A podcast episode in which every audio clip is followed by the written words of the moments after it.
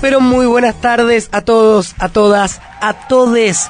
Programa número 12 más 1 de Paso al Frente, PAF, el programa de los maestros y maestras del distrito 12. No sé si decir 12 más 1 o 14 menos 1. eh, me dijeron que no lo diga. ¿Por qué no? Porque Vos, vos decís que es de La, produ- suerte. la productora estrella cree en todas estas cosas. eh, ¿Será porque en es viernes todo y lo que ese es número ho- horóscopo y, Claro, claro. y, y esoterismo, la productora estrella me dijo que no lo diga, así que no lo voy a decir. Ay, aparte ella se está especializando, está Por haciendo eso, cursos, así que tenemos eso. que eh, darle el ok siempre Sí, sí. en estos temas. ¿Vos decís entonces que no diga este número? No lo digas, no Yo lo lo digas. quiero decir, ¿por qué no? Che, ¿nos saludamos Por favor. antes de empezar? Hola, Buenas Javi. tardes, compañe- camarada Morena, ¿cómo, ¿Cómo, le va? compañero Javier? ¿Cómo estás, Noé? Bien, ¿ustedes cómo están? Bien, un poco nervioso. Yo con Digo, es el primer programa en el que estoy nervioso, lo tengo que Eh, decir. sí, yo Eh, también me A lo me- mejor es un sí, reflejo que me queda de la escuela. Quiero decir eh, que me preparé mucho. ¿Nunca le pasó en, en las escuelas que de golpe todas las escuelas tienen un grupo de, de WhatsApp? Sí. El, el mensajito, ¿llegó el supervisor? O está, ay. está visitando escuelas. Sí, sí, sí. Es, y esa por lo frase general de- empiezan como a correr un montón de cosas. Llegó, llegó, Bueno. llegó, llegó, así. ¿Qué cosa que hacen habitualmente si saben que llegó el supervisor no la hacen? no la hacemos. o- ¿Cómo? Pará. Es difícil la pregunta, va Sí, de sí, nuevo. sí, repetímela. ¿Qué cosas de las que habitualmente hacen en una escuela, si saben que va a ir el supervisor o la supervisora, dejan de hacerlas? Sí, yo por lo... eh, Yo fuiste- tengo una, No, yo tengo la conmigo. mía. Yo por lo general sigo con la mía y si tiene algo que decir que lo Sí, digan. ¿sabes Ah, qué? Yo sabes lo que hago. Mirá qué no es lo que Sí, no sí. hago, sino lo que Opa, hago. opa, opa, opa, Voy a opa. buscar. Uy, uy, Opa. llegó. Bueno, no hablé, no hablé. eh, Eh, pongo al día el registro y está siempre en tinta negra. Siempre tiene que estar al día el registro, camarada. Yo lo único que cambio Llegó, es llegó, llegó. trato de no andar con el mate, que a lo mejor a veces lo saco a pasear, de no, dejarlo bien esas guardadito. cosas no se dicen. Vos Son de cuidar las apariencias, entonces me parece Ah. muy bien. Bien, 18.04 de la tarde, Con mucho calor, con ¿no? mucho calor. Quienes están con los abrigos en la mano. 17 grados en la ciudad de Buenos Aires. Y si ustedes quieren comunicarse con nosotros, deben hacer qué cosa, Morena Díaz Haddad. Mira, si tenés Facebook, vas a buscarnos en Paso al frente, al frente todo junto. Si no en Instagram, nos likeás en paf-radio y si no nos mandás un audio al 11 6184 9807. Repetimos, 11 61 84 98 07. Ay, me gustó ese final. Me gustó ese final. Bueno, ya estamos, yo estoy, yo ya estoy empezando está. el receso, chicos, estoy Total. muy emocionada. Yo igual hoy le dije a mi compañero, mira, yo estoy de receso, más o menos lo empecé a las 8 de la mañana. Qué. O sea que sí, fui Bien. igual a la escuela, pero fui en estas condiciones. en, Ocho- en estado de receso. Sí, ya estamos. Sí, ¿Y sí, sí, les dieron tarea a Uf, sus qué alumnos? discusión.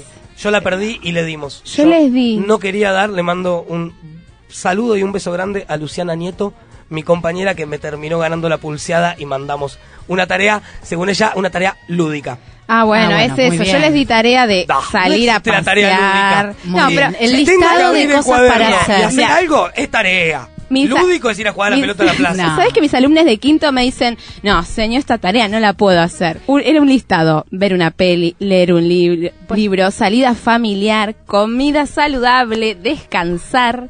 ¿Sabes que se quejaron más que con todas las tareas de matemática? Es, muy New Age.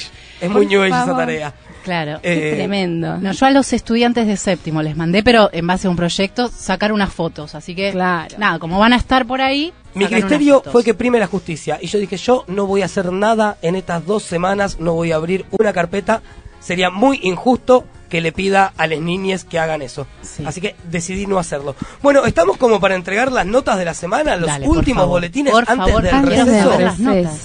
Muy Sí, sí, sí. bien. Como saben, muchas veces pedimos ayuda a colegas para poner las notas y en este caso vamos a hacerlo de manera compartida con Morena. Somos pareja. Somos pedagógica. pareja pedagógica. Bueno, arrancamos con el insuficiente. Hay que darle esta nota. Este señor finalmente en la en el Tribunal Oral Correccional número 25 fue acusado, fue confirmada su acusación por abuso sexual, corrupción de menores y más allá de su negación, fue ratificada y podemos decir que tiene un insuficiente Cristian Aldana, que finalmente, después de muchos años de denuncias, montón de testimonios y revictimización de las pibas, podemos decir que fue acusado por esta causa. Así que vamos a darle esta nota, el insuficiente. ¡Ay, pero qué vergüenza, qué vergüenza! ¡Tiene insuficiente!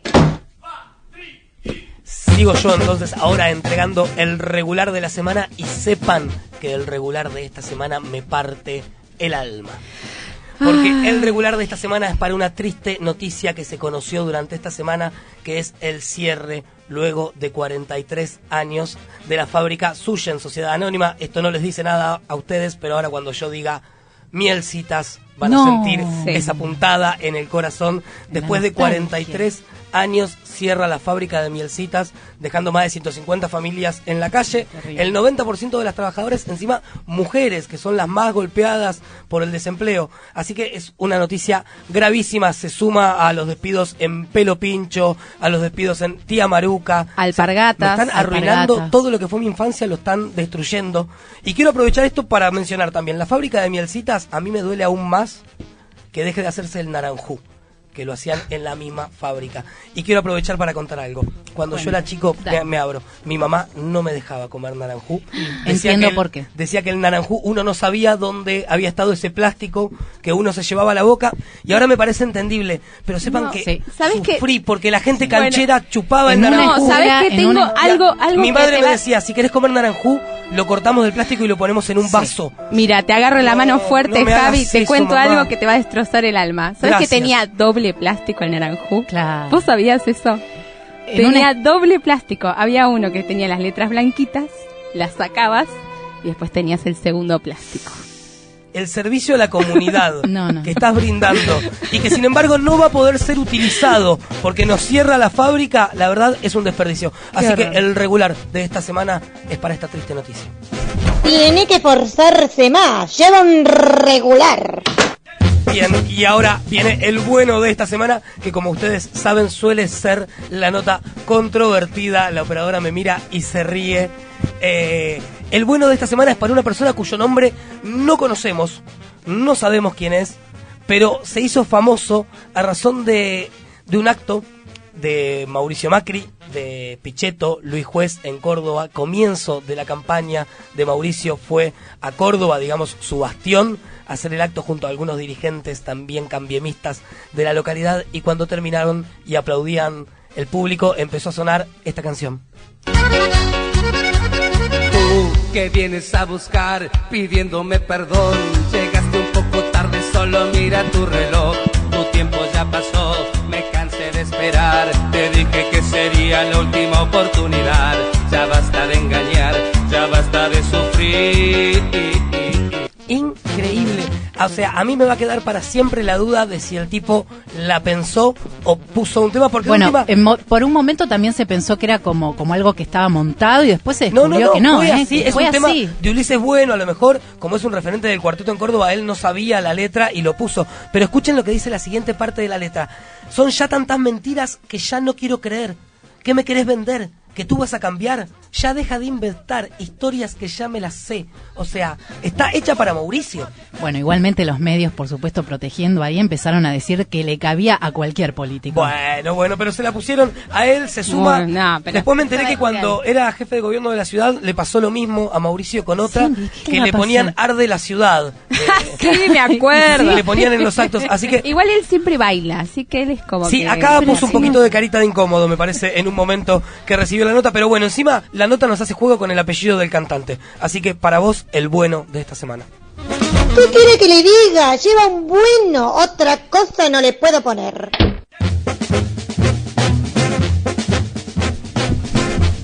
Bueno, y seguimos con, el muy- la con el muy bueno. Sí, eh, Ulises Bueno, vamos al muy bueno de esta semana. Muy y bien. tiene que ver con una voz del pueblo. O Apa. por lo menos para mí lo es. Es contemporánea esta voz. Es divina, muy dulce. Acá se ríen porque estábamos, nos peleamos un poquito por esta, por esta nota. No con- siempre hay discusiones en las parejas pedagógicas, es muy difícil. Bueno, ¿eh? y gané, definitivamente. La estoy dando yo. Y es para una persona que vino a cantar de incógnito hace poco tiempo. Estuvo Julieta Venegas junto a Juan Carr eh, cantando. Entre su repertorio estuvo ese camino y lento. Eh, y queremos escuchar un poquito, a ver lo que estuvieron escuchando aquellas personas en situación de calle. Vamos a compartirlo con ustedes. Muy bueno es para Julieta. Lujo absoluto. Lujo absoluto se escucha que dicen, ¿viste? Esto pasó en Divina. Plaza de Mayo el viernes pasado. Sí, hace muy poquitos días estuvo sacando fotos con ellos y con ellas y más allá de lo que después se divulgó y viralizó, fue un gesto concreto, distendido, eh, Qué lindo. sin buscar nada a cambio, alegrar un poco porque la verdad que, que es muy difícil la situación de precariedad y vulnerabilidad social que viven estas familias, así que queremos ponerle una buena nota a Julieta Venegas.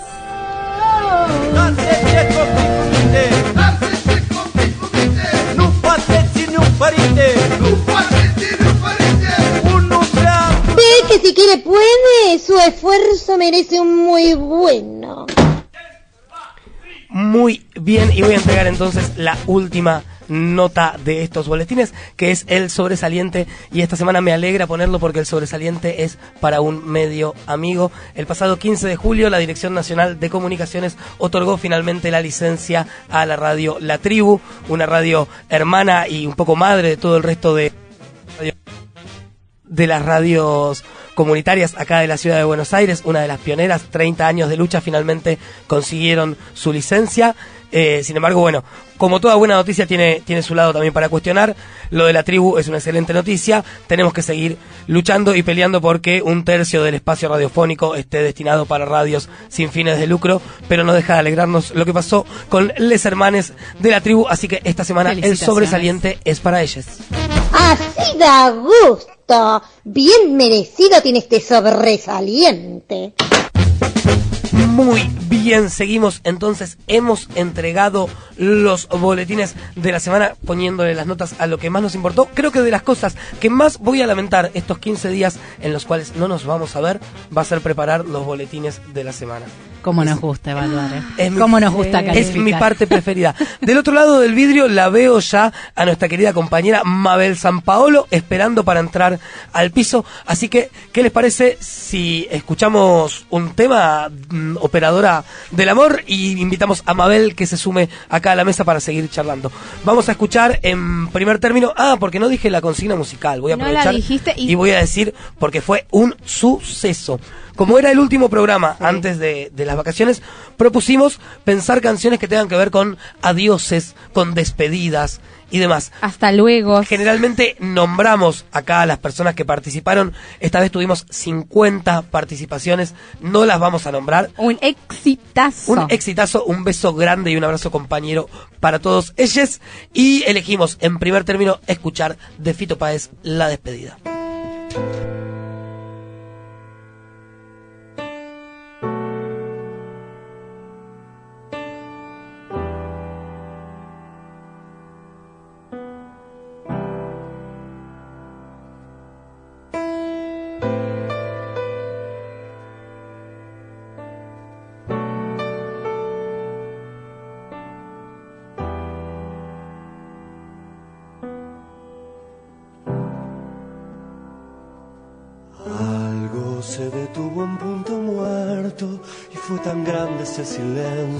Fue tan grande el desamor.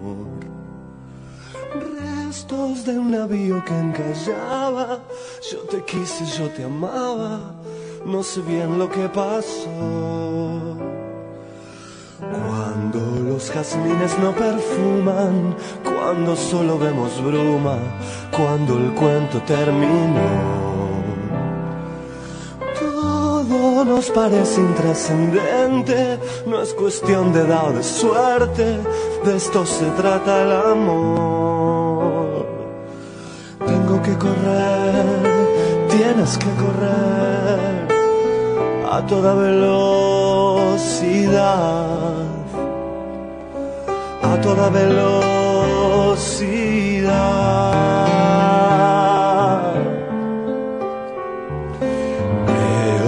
Pupilas descubriendo algún chagal en el invierno, creo del 83. Yo estoy a tu lado revolviendo, ordenando libros viejos que leí pero olvidé. Besos de tu madre en el teléfono y la lluvia es un espejo que me ayuda a verte bien. Tu sonrisa que ilumina el estudio y la cocina entre las copas y el café. Tengo que correr, tienes que correr a toda velocidad, a toda velocidad.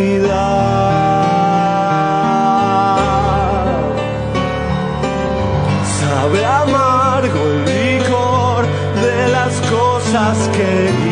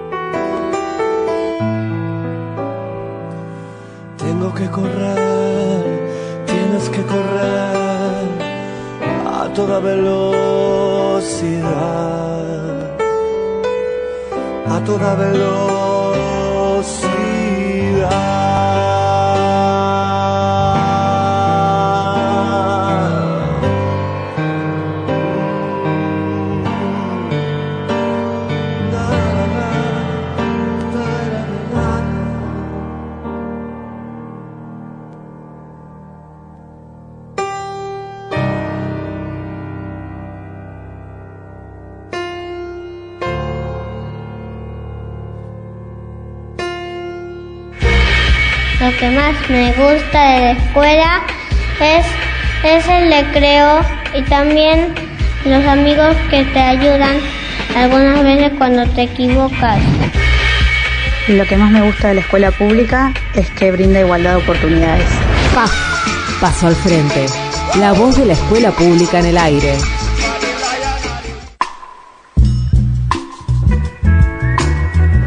Seguimos entonces en este programa número 12 más 1 de Paso al Frente. Ahora sí, la saludo al aire. Buenas tardes, compañera Mabel, ¿cómo le va? ¿Qué tal? ¿Cómo están? Muy buenas tardes. Hola, Mabe. Como siempre, un gusto tenerla acá y sin perder más tiempo vamos a ir con nuestra entrevista telefónica, nuestra primera entrevista telefónica del día. Vamos a estar hablando con Rogelio de Leonardi, que es secretario de Derechos Humanos de CETERA, al respecto del servicio cívico voluntario que hace poquito la ministra Bullrich anunció. Hola Rogelio, ¿nos estás escuchando? Sí, sí, buenas tardes. Gracias por el contacto. Buenas tardes. Gracias Hola, a vos, Rogelio. Rogelio, por, por atendernos. Un, Un placer y un lujo tenerte acá en el programa.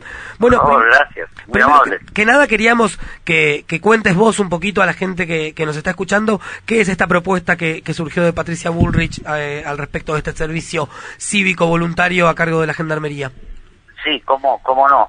Eh, y hacer referencia a una a una publicación de la de la CETERA, de la que soy, como ustedes me están anunciando, secretario de Derechos Humanos. Hay una publicación del día martes, firmado también por Sonia Leso, secretaria general, y Miguel Dualde, secretario de Educación de CETERA, conjuntamente con quien habla, es un pronunciamiento que contiene un rechazo enérgico a la resolución 598-219 de ahora, 2019, Sí. del Ministerio de Seguridad, que fue publicado el mismo martes en el boletín oficial, eh, digamos que ha sido eh, catalogada como servicio cívico voluntario. Digo, en términos generales, todo lo que no ha conseguido hacer el macrismo en estos últimos casi cuatro años a través del Parlamento, recordarán que un, un- un diputado muy muy sonado por es una figura folclórica diría de, de la política argentina ese tal Olmedo de campera amarilla, ¿no? Ese señor de campera amarilla, sí. Eh, señor de campera amarilla que explota trabajadores acá en La Rioja, en, en los este, en los cultivos de, de olivos, lo conocemos por eso también. Sí, que una figura grotesca, digamos, de, de la Exacto, política una figura argentina. grotesca, muy parecida a Bolsonaro, bueno, tiene toda la característica, eh, eh, digamos, payasesca, ¿no? Sí. Eh, han intentado hacerlo por vía parlamentaria, la conformación de un servicio cívico voluntario que en realidad puede, hasta puede tratarse de un nuevo antecedente de prueba para ver si se impone el, el- el servicio militar obligatorio, como fue en la época en que el soldado Carrasco murió allí prácticamente con torturas en, en- en un regimiento en la, en la ciudad de Neuquén. Bueno, han pasado Rogelio, años de esto. Al respecto de esto que estás diciendo, eh, que vos lo planteás como a lo mejor una puerta de entrada hacia otro proyecto eh, aún más retrógrado, hay otras opiniones que dicen que en realidad al gobierno eh, nunca se le cruzó por la cabeza realmente esto y no es más que una cortina de humo para desviar la atención de, de los medios. ¿Vos crees que no es así, que efectivamente es- hay una intencionalidad Sí, política no, no, detrás de esto? todo todo puede ser todo puede ser es como eh, es como la política que, que comenzaron a caminar en, en relación a todo lo que hace a género eh, el aborto en la Argentina y demás Eh, a ellos en realidad no les interesa desde el punto de vista que nos puede interesar al resto de los argentinos a los educadores y demás Rogelio, buenas tardes. Morena te habla. buenas ¿Cómo tardes. estás? cómo está Moreno ¿Cómo Buenas tardes. estás, Rogelio? Te quería te quería preguntar que eh, tu opinión como trabajador de la educación, ¿qué significa que los jóvenes entren a este servicio o se anoten en este servicio? Bueno, nosotros desde la CETERA lo primero que tratamos de instalar es la idea, así lo dice el, el título de esta presentación, para los jóvenes el mejor lugar es en la escuela, es la escuela, Exacto. Eh, está demostrado. Y pretender crear para los más pobres en este sentido un engendro que es más parecido a la colimba, decíamos. Claro. En nuestra época, en la juventud le llamaban colimba. No sé si vos sabés lo que quiere decir. Colimba en realidad es un, eh, es un conjunto de palabras. Hmm. Corre, limpia, barre. Corre, limpia, barre. Co- de corre, lim, de limpia, va, de barre. Mm. La colimba, que en este caso para los más pobres, porque han echado el ojo en los chicos y en las chicas entre 16 y 20 años Claro, que no tienen trabajo Rogelio, y ahí al respecto hay una pregunta que, que como, como parte de la comisión de, de CETERA te- estamos obligados a, a hacerte. A los 16 años, en este país, un chico, una chica, todavía está en la edad en- de escolaridad obligatoria. ¿Cómo es posible entonces? ¿Qué, digo, ¿qué articulación hay entre, entre esto y la escuela secundaria? Claro, a los en 16 eso- años es obligatoria para cualquier joven. Claro, en eso se avanzó mucho. Por ejemplo, en, en mi provincia, que es la provincia de La Rioja, eh, ya es obligatorio el secundario, Hmm. cosa que eh, era una novedad en los últimos años. Eh, entonces, eh, no puede ser que nuestros chicos tengan derechos para algunas cosas, por ejemplo, tienen derecho a votar a Exacto. los 16 años. Sí, Si tienen tantos derechos, ¿cómo no van a tener el derecho al trabajo y a la educación? Acá se corre del eje central todo lo que signifique responsabilidad del Estado. Y nosotros decimos que ningún joven puede estar despojado del derecho a formarse en los establecimientos educativos, con personal capacitado, en un clima de convivencia creativa, formativa. Eh, esto lo garantiza la escuela. Yo recomiendo hoy, hay, hay un artículo interesante, bueno, es una, una cita obligada, es, es Clarín, Hmm. es Clarín de, a ver, día, viernes 19, eh, Hoy. de hoy. En las escuelas, es en las escuelas, no en los cuarteles, dice Claudia Romero, directora del área de educación Universidad Torcuato Di Tella. Muy interesante la reflexión, porque habla de la forma de enseñar y de aprender. No cualquiera enseña, por más propósito que nos hagamos, esto lo puede hacer la escuela. En este caso quieren que lo haga Gendarmería. claro, Yo creo que es una es una, una actitud burda que pretende meter forzadamente a nuestros jóvenes, a nuestras muchachas también, ¿eh? porque en la policía también entran las mujeres ahora, Es decir, partiendo de un precepto falso de supuesta igualdad entre el hombre y la mujer, dicen, bueno, chicos y chicas de 16 a 20 años, gendarmería le- les va les va a marcar la cancha, le va a marcar, eh, es un castigo, porque son jóvenes excluidos, son hijos e hijas de los sectores más postergados de nuestro pueblo, es así. Rogelio, para ir cerrando la entrevista de la cual te, estamos, te agradecemos muchísimo tu tiempo y que nos contestes, eh, dentro del decreto plantean eh, brinda, que sea una herramienta para brindar oportunidades de formación a los jóvenes a través de valores democráticos. Para CETERA, ¿cuáles son esos valores democráticos en, No. contraposición a estos valores democráticos, entre comillas, que plantea absolutamente falso, absolutamente falso. Son propuestas discriminatorias que ya fracasaron en otra oportunidad. Digamos que el Ministerio de Educación tiene que asignar los recursos necesarios para garantizar esa política de inclusión. Los recortes que se han producido en estos últimos cuatro años, a partir de 2016, vos recordarás que en diciembre del 2015, cuando gana las elecciones Macri, Sí. inmediatamente por un decreto necesario de urgencia, rebaja el nivel del Ministerio de Educación, Ciencia y Tecnología para convertirlo en una Secretaría de Educación y Deporte. Claro, Bueno, exactamente. desde entonces se han perdido becas estudiantiles, no hay más provisión de computadoras, no hay plan progresar, el plan fines está, está machucado por todos lados. Entonces, las acciones para devolver a los jóvenes a las aulas son las que tenemos que hacer y tenemos que ganarlos en la política, lo tenemos que ganar en la calle. Tiene mucho que ver con todo esto, por supuesto, la- las elecciones de, de octubre. Muchísimas Es un gracias. rechazo enérgico el que hemos hecho nosotros a esta resolución del Ministerio de Seguridad, que ni siquiera ha tomado el recaudo, como otras veces, de hacerlo por un decreto necesario de urgencia. Es una simple resolución. Claro. Rogelio, nos quedamos con ganas de contactarte nuevamente y seguir preguntándote, no solamente por este tema, sino por otros temas que aborda la Secretaría de Derechos Humanos de CETERA. Muchísimas gracias por eh, recibir nuestro llamado y contestarnos. Muy, Saludos muy a ustedes. a la MP de La Rioja, que vos sos secretario allá. sí, sí. Un saludo, no. un saludo para todos de para la todos provincia. ustedes y, y bueno, en algún momento nos, nos veremos también por allá. ¿eh? Perfecto. Un abrazo muy grande. Chao, nos vemos. Hasta luego.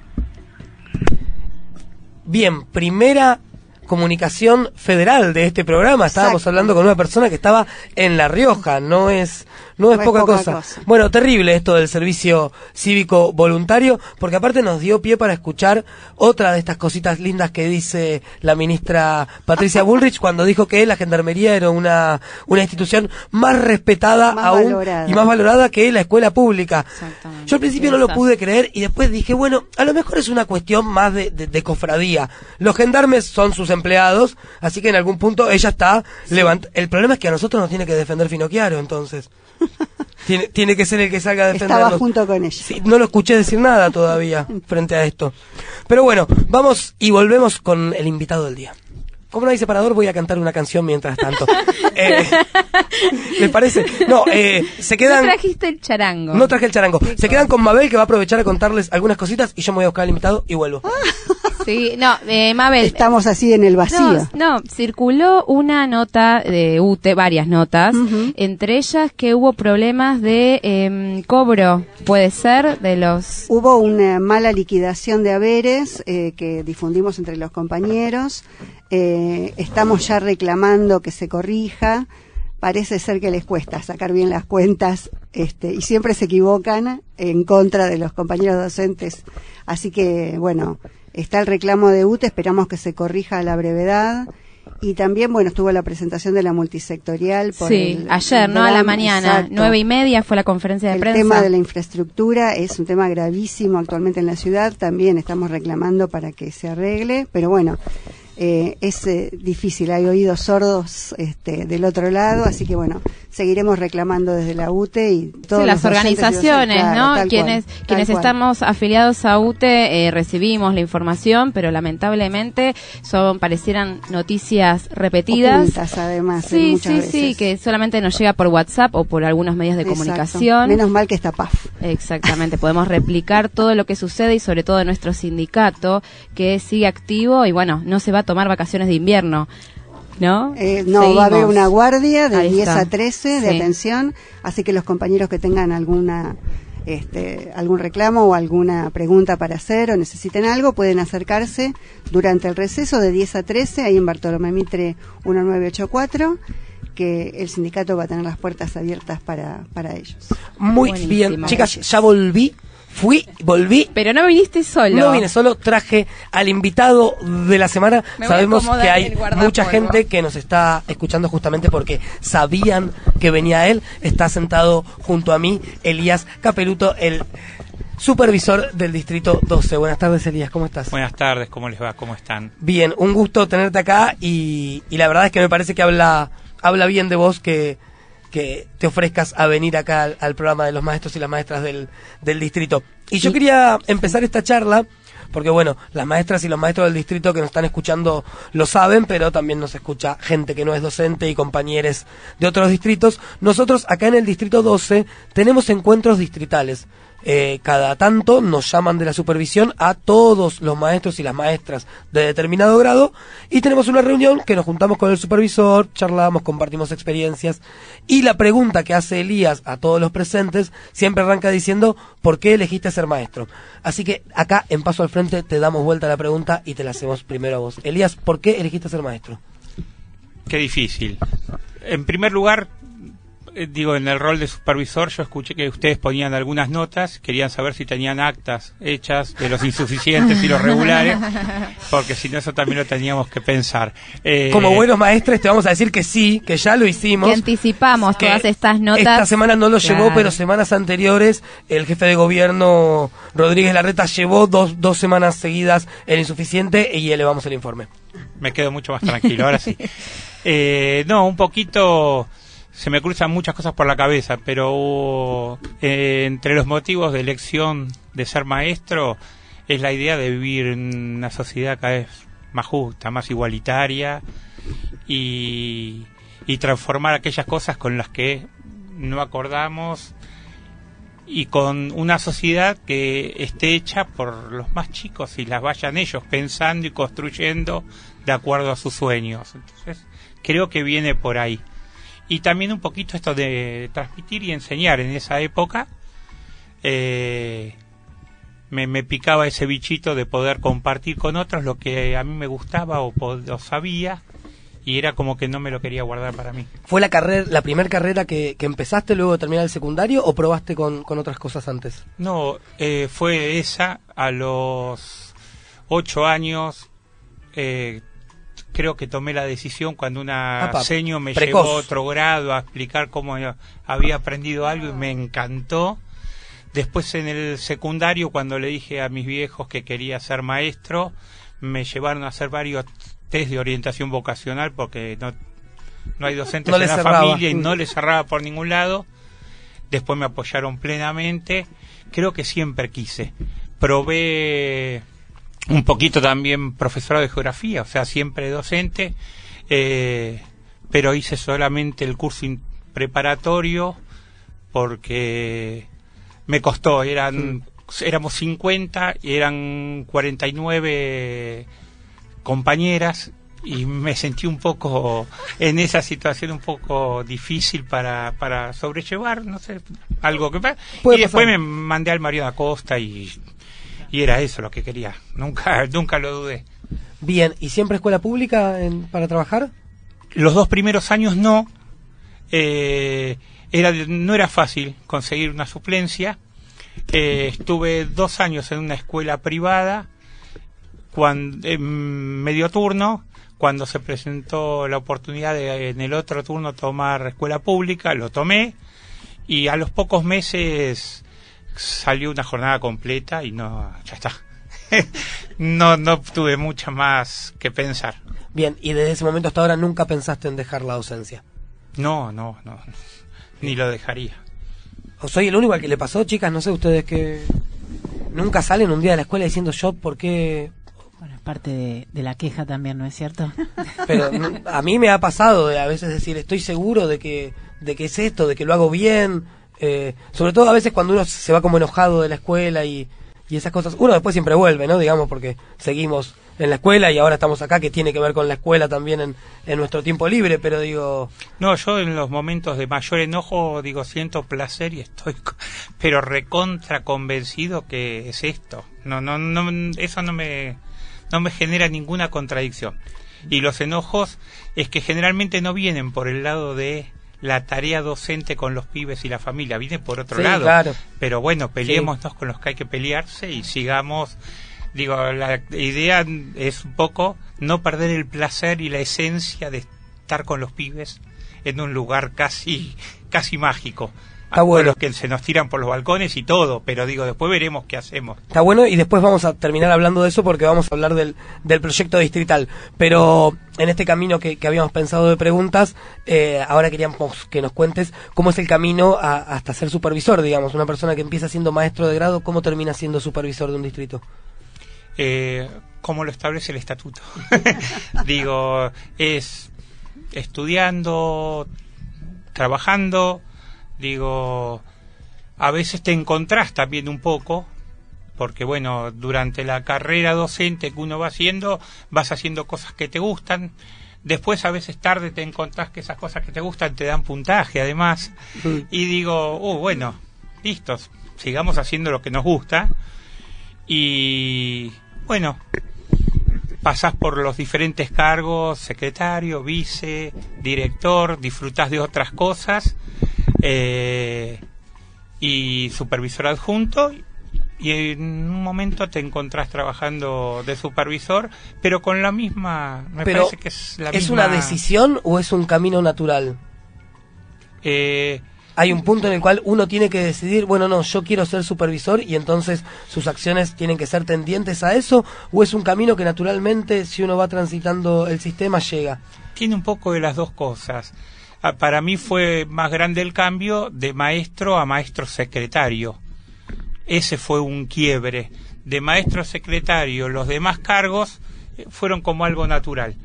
Eh, ahí hay un, digo, y uno va encontrando en cada uno de esos cargos lo que le gusta. Hay cargos mucho más eh, administrativos y burocráticos, aunque digo tendrían que ser más amplios, pero bueno, está muy limitado a esos y otros cargos como el de supervisor que te permiten querer digo construir con otros otras cosas que vos las disfrutaste en su momento en la Claro.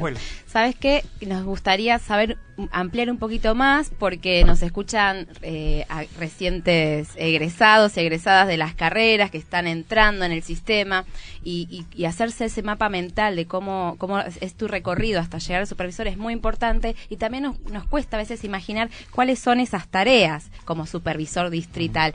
¿Qué, qué hace? ¿Qué haces vos como supervisor?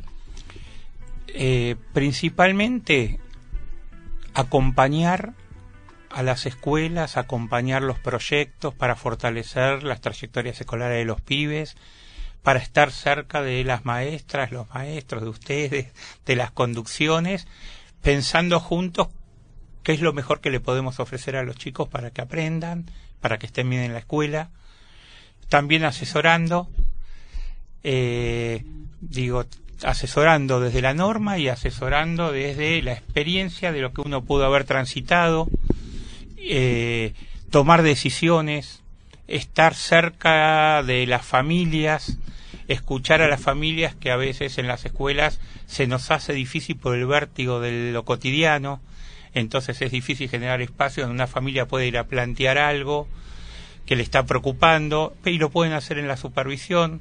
Entonces trabajamos juntos con esa familia, con el equipo, con los docentes que estén involucrados en algunas situaciones y vemos cómo entre todos lo sacamos adelante. Esto que, Eh, que es vos- un día a día. Esto que vos decís, Elías, eh, pareciera ser algo natural y algo que, que se da en todas las escuelas. Pero nosotros, cuando sabíamos que ibas a venir, empezamos a buscar testimonios de otra gente que te ha conocido a lo largo de, de los años y nos enteramos de cosas tuyas que no vamos a decir al aire, más allá de que eh, tu trabajo editorial y demás, no. Pero sí, todo el mundo coincidía en que eh, eras un supervisor distinto. ¿Vos te sentís distinto al resto de, de tus colegas supervisores? ¿Sentís que hay algo que te diferencia? ¿Sentís que eso que te diferencia a vos está presente también en algunos otros, pero no, no en todos? No, a veces me siento distinto en reuniones de supervisión con otras instancias del ministerio donde me, me pongo a gritar, digo. Mm. Y digo, y eso me da cierta, digo, tranquilidad porque tengo claro, tenemos claro qué es lo que estamos, por lo que estamos peleando. Entonces, en eso sí siento que no, no tengo temores de plantear las cosas como son porque sé lo que estamos construyendo. Eh, a veces eh, puedo ser políticamente incorrecto en algunas cosas que planteo, pero lo hago desde el mejor lugar de construir lo, lo que lo que pensamos. Y desde los cargos políticos superiores eh, al tuyo, ¿cómo se ve esto? Y, y te lo pregunto aparte porque sabemos, por ejemplo, que en el 2017 los supervisores sacaron una, una solicitada cuando fue lo de Santiago Maldonado, en la que defendían el tratamiento de- del tema en las escuelas y uno de los firmantes eras vos. Desde la política, ¿hay reprimenda frente a supervisores como vos que alzan la voz, que denuncian eh, aquello que creen que está mal? ¿O no? Sí, yo no diría que hay reprimendas, pero sí a veces nos encontramos en situaciones incómodas. Eh, digo, teniendo que dar cuenta de la tarea que llevamos adelante, a veces más que eh, algunos que tienen otra postura. Entonces, por momentos... Hay un sí, control mayor, digamos, eh, y una... Sí, sí, a veces, digo, convivimos con situaciones que no, no son las mejores, con, yo les puedo graficar, digo, situaciones donde quizás se presenta algún personal de alguna instancia del ministerio en una de las escuelas del 12 para hablar sobre determinada temática y en el medio de esas charlas con las conducciones les preguntan ¿y qué tal el supervisor? Digo, ¿y cuántas veces viene? ¿Y qué hace? Esas cosas incomodan eh, y nunca son directas, nunca realmente tuve ningún llamado de atención, ni como diríamos los maestros, ningún reto de, de nadie, pero uno percibe y se da cuenta que a veces hay algunas situaciones que ocurren que hacen ruido. Bien. Y esto eh, que vos nos contás, bueno, Mabel este, te saluda al micrófono, eh, ¿incide en tu trabajo? ¿Te limita de alguna manera? Eh, ¿Vos podés seguir este, con esta instancia de trabajo transformador en las escuelas o, o sentís que se te hace más difícil? Hola, Mabel. Eh, no, al contrario, me potencia. Y digo, pero no hablo desde lo individual. Eh, digo, nos, potencia al equipo, al equipo de supervisión, potencia al equipo distrital, a los administrativos, al personal auxiliar. Digo, cuando a lo mejor reciben algún llamado eh, casi anónimo preguntando si el supervisor está o no está, o digo, pero nos potencia. Digo, para graficarles, ayer tuvimos una situación muy puntual en una escuela, tuvimos que ir a intervenir, tuvimos reuniones, se hicieron las 8 de la noche, y cuando estamos en el distrito y terminamos con toda la situación, nos encontramos que estaba todo el personal que se había quedado a hacer el aguante y teníamos al director adjunto del área que vino a acompañarnos en la decisión que estábamos tomando, así que no, solo, pero para nada, y están todos los maestros y maestras de las escuelas, estamos trabajando juntos. Acá justo nos llega una pregunta de, de Patricia que nos está escuchando y dice, bueno, ¿y qué hacer eh, en los casos en lo que esto que vos decís de que trabajamos juntos y demás no sucede? Y lo dice puntualmente con las conducciones que tienen una mirada distinta a, a la mirada inclusiva y respetuosa de la infancia, desde el lugar de, de los maestres. ¿Qué, ¿Cuáles son las opciones que tenemos? Eh, me parece que hay que fabricar espacios donde podamos discutir estas cuestiones. No hay otra. Hay que eh, los espacios no de tiempo no, no, no son dados, no digo eh, al revés. Hay una limitación, hay un recorte de las jornadas de la SEMI, digo, eh, dentro de cada institución hay que fabricar esos espacios y hay que hacer, me parece, anticiparnos en, en temarios, en producir temarios que sean del conjunto.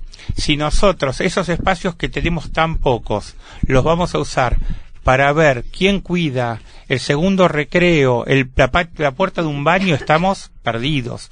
Entonces, esas cuestiones, digo, es para, es, para todos, me incluyo, tienen que estar resueltas. Eso no es discutible. Hay una norma, todos sabemos que tenemos que estar en los patios con los pibes y si es posible jugando y disfrutando con los pibes y que los pocos tiempos que tenemos para juntarnos con compañeros con la conducción, poner en agenda estos temas que queremos discutir. ¿Qué hacemos con los chicos para que estén en la escuela? Me sumo a lo que estaban charlando antes. Que estén en la escuela y que no estén haciendo la colimba. Digo, ¿cómo, cómo hacemos? ¿Cómo eh, hacemos de la escuela el mejor lugar para los chicos? Pero eso hay que ponerlo en agenda, hay que priorizar, hay que tomar decisiones, me parece. Eh, ayer lo hablábamos en el encuentro con las maestras y los maestros de sexto y séptimo. tomar decisiones, priorizar, y hay veces que hay que decir que no. Digo, si tengo que completar un Excel, sí que me va a llevar dos días porque me lo están pidiendo de ayer para hoy, y bueno, como equipo tendremos que decir, y bueno, no lo vamos a presentar. Claro. Porque tenemos que discutir qué les pasa a nuestros pibes hoy en la escuela, y tenemos que construir sí argumentos colectivamente para poder decir que no también. Porque las decisiones individuales es donde perdemos. Elías, muchísimas gracias por haber venido. El que estuvo hablando fue es Elías Capeluto, supervisor del Distrito 12. Te agradecemos muchísimo y bueno, te esperamos en otro momento. Bueno, un placer. Bueno, vamos a seguir con el programa, pero antes vamos a escuchar el tema Te abracé en la noche de No te va a gustar.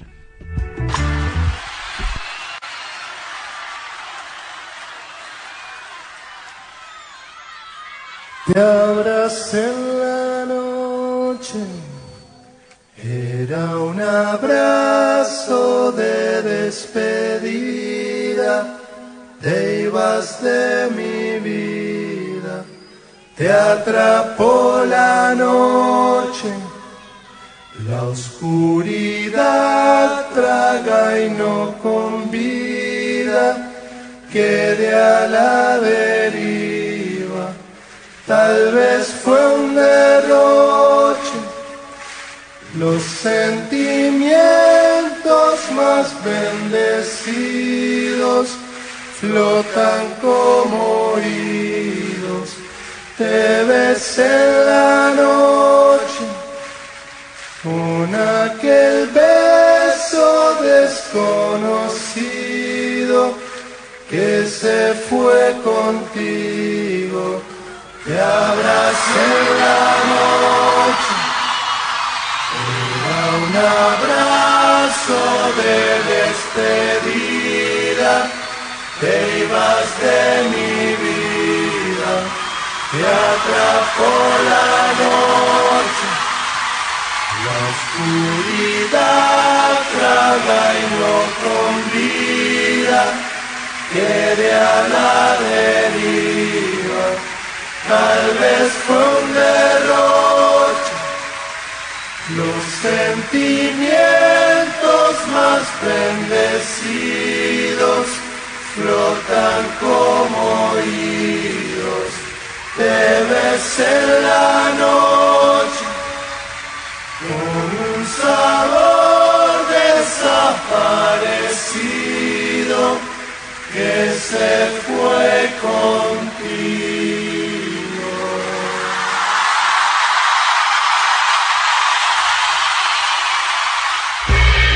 Lo que más me gusta de la escuela es, es el recreo y también los amigos que te ayudan algunas veces cuando te equivocas.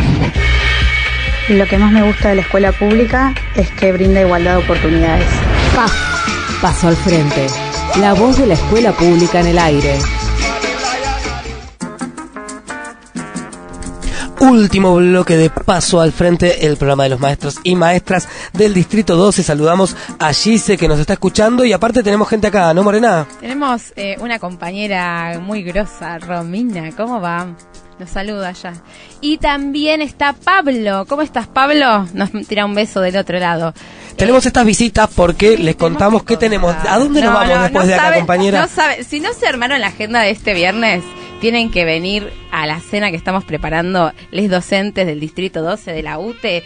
Es en pasaje Las Provincias al 3100. Es un 3150. Es un lugar hermoso. Se va a llenar de gente, así que vayan temprano. En un bueno, ratito nomás vamos a estar ahí comiendo unas pizzas, tomando algo y compartiendo un lindo momento. Así que bueno, Nos vamos con ellos. Quedan todos invitados y ahora sí, no le queremos robar más tiempo porque es una de las partes del programa que más nos gusta. Y más seria. Y es cuando viene la gente que sabe. Claro. El, vier- el viernes pasado tuvimos a la especialista. Este viernes nos toca a la licenciada. Licenciada Laino, ¿cómo le va? Bueno, muchísimas gracias, me da muchísimas gracias. No, pero bien, licenciada, hágase cargo, sí, pero no me licenciada. gusta. Este, Bueno, bueno, ¿de qué nos va a hablar? muchísimas gracias. Tuvimos una consigna que tenía que ver con las quejas, aquella- aquellas quejas que escuchás a diario y te cansan. Este, agradezco muchísimo la participación de todas las personas que se tomaron su tiempo para escribir, porque la columna sin estas reflexiones la verdad es que sería bastante difícil. Pero bueno, ¿por qué abordamos la queja? ¿Qué es la queja dentro de la escuela? Todas y todos hemos pasado por ese momento de queja. Yo soy una especialista. Más tarde abordaremos la catarsis, que es la catarsis que es parte sine qua non de la queja, pero hoy pretendo abordarla y comenzar a verla como un síntoma, como un signo, un signo de qué? Bueno, Lidia Fernández, que ya la hemos tomado en, una, en la primera columna, dice que el individuo establece una relación con el mundo de dos maneras, una formal a través de un rol y otra fantasiada a través de, representaciones y o imágenes.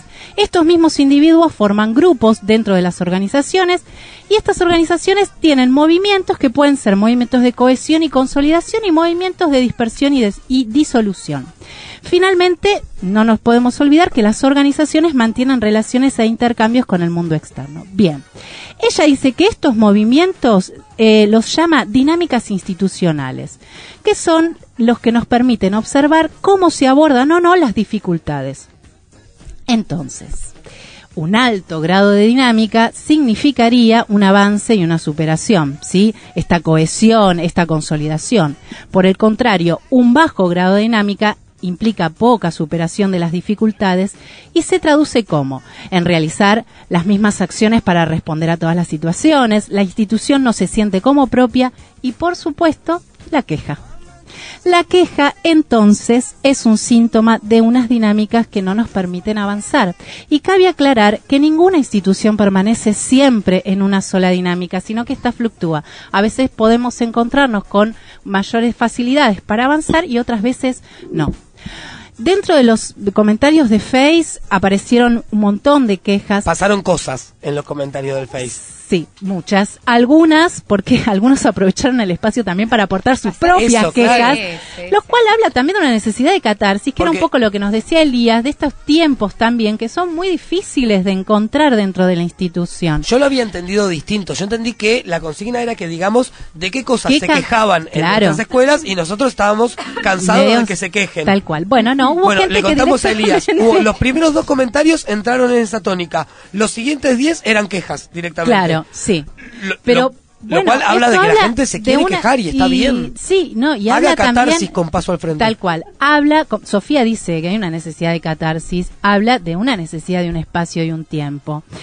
Eh, las bajadas, lo administrativo, falta de gabinetes, poco tiempo, tensión entre lo pedagógico y lo administrativo, les niñes lo que aprenden o dejan de aprender, conducciones, familia, soledad, las harinas, sobrecarga, equipamientos, condiciones de les niñes, queja por la queja, poco compromiso en la acción. Aparecieron un montón de cosas. Perdón, ¿en un momento dijo las harinas o yo escuché mal? Sí, sí, las harinas. No, no, y lo leí, lo Sí, sí, leímos. Sí, lo hemos lo leído. leímos. Por supuesto no decimos, no damos. Alguien se quejó Bien. de las harinas. Sí, sí, que había muchas harinas en la escuela. una escuela, Bien, me parece Silvia Duchaski, que es una autora que adoro, acabo de terminar un curso con ella, dije, dice que todas estas quejas gritan malestares. Un malestar que en última instancia genera un cansancio. Y ella nos propone entonces preguntarnos qué nos cansa. Y tal vez lo que nos cansa, lo que provoca nuestro malestar y por lo que nos quejamos, es un producto de una tensión entre una imagen, una representación que nosotros tenemos de la escuela y lo que realmente acontece. Quizás nos está afectando aferrarnos a un deber ser de escuela que cansa sostener, sabiendo que en ese deber ser de la escuela siempre coincide con mejorarla y con enriquecerla. Entonces, siguiendo esta misma autora, ¿cuál es la propuesta? Ampliar la mirada. Pensar múltiples formas en que la escuela sí puede ser. Pensar de esta manera es muy difícil, requiere hacernos preguntas, requiere detenerse en lo incierto, ensayar posibles respuestas y en última instancia construir y crear conocimiento. Elías recién nos hablaba de, estas, de, de esta- estos espacios para construir. Agotar todas las maneras de ser escuela. Para hacer escuela es necesario ir al encuentro de los otros, otras, otros, vencer los obstáculos que muchas veces no nos dejan ver lo que realmente causa el malestar y problematizar. Que el cansancio entonces dé lugar al agotamiento, al agotamiento de múltiples posibilidades para crear, para construir otras relaciones con la escuela, en la escuela y de la escuela. Relaciones que también nos permitirían pensar la escuela en potencia. Y a mí me gustaría hacer un pequeño resumen de estas tres columnas que este, venimos eh, trabajando. Hablamos en primer lugar de una cultura orientada a la concertación, el trabajo que hace Elías desde supervisión en este sentido. Vimos que es posible construir una comunidad de liderazgo y hoy pensamos que este cansancio puede ser útil para problematizar, preguntándonos qué nos cansa y así empezar a agotar maneras, formas de habitar la escuela. Entonces, si empezamos a reflexionar, vemos que hablamos de un común denominador de estas columnas que implica un hacer, un saber hacer problematizando y un hacer con otros, con todos, con todas y todes. Pero atendeme esto, tercer columna de la licenciada nos hizo un resumen de las tres, col- un cuadro sinóptico y un resumen de cómo Así se... es. ¿Ves por qué vale la pena estudiar, Morena? Bueno, voy a, voy a seguir, voy a seguir con esa idea de, de, de avanzar en la, la capacitación. Sos una grosa, ¿no? No, eh, la idea es pensar, la idea es abrirnos a, a pensar, abrirnos a buscar, eh, abrirnos a buscar esas situaciones y permitirnos también vernos afectados y atravesados por situaciones que quizás no tenemos palabras para poner y buscarlas entre todos. Está buenísimo que este programa sirva también para, para hacer ese trabajo, tanto acá como lo que sucede en Facebook, que, que pasan cosas que, que están buenas, así que Súper interesante. un honor Mil tenerla gracias. acá compañera. Nos vamos a ir despidiendo porque ya se nos acaba el tiempo. Veo a los compañeros de Indeseable con quien tenemos casi un vínculo amoroso. Ellos nos dejan cosas, mucha- nosotros les dejamos cosas, así que ahora les mandamos un besito y después sigan escuchando Radio Presente, que viene Revolución en Anillaco. Me encantan los programas que vienen luego del nuestro y Sí, ya nos podemos... y te digo que la pueden escuchar en radiopresente.org.ar. ¿eh? Qué bien porque no lo dijimos en No ningún lo momento en del ningún programa. momento y pueden escuchar todos los programas que están en toda la grilla de la semana. Bueno, estamos aprendiendo, hicimos una buena mitad Sí, de, sí, de vamos año, bien, yo creo. vamos Vamos bien. Bueno, Mabelita, Vamos bien, Fidel. Perfecto. Bueno, nos vamos a celebrar un poco. Esperamos que todos tengan un buen receso, que vengamos con las pilas recargadas después de estas dos semanas. Así que bueno, nos estamos viendo. muy bien, nos estamos viendo. Nosotros nos vamos a tomar dos semanitas de receso escolar, pero paso al frente, sigue al aire. Así que el viernes que viene sintonicen que tenemos un programa especial preparado. Eso es todo por mi parte, Morena. Mira, Javi, lo único que tengo que para decirte es buen descanso, feliz receso, hasta el viernes que viene.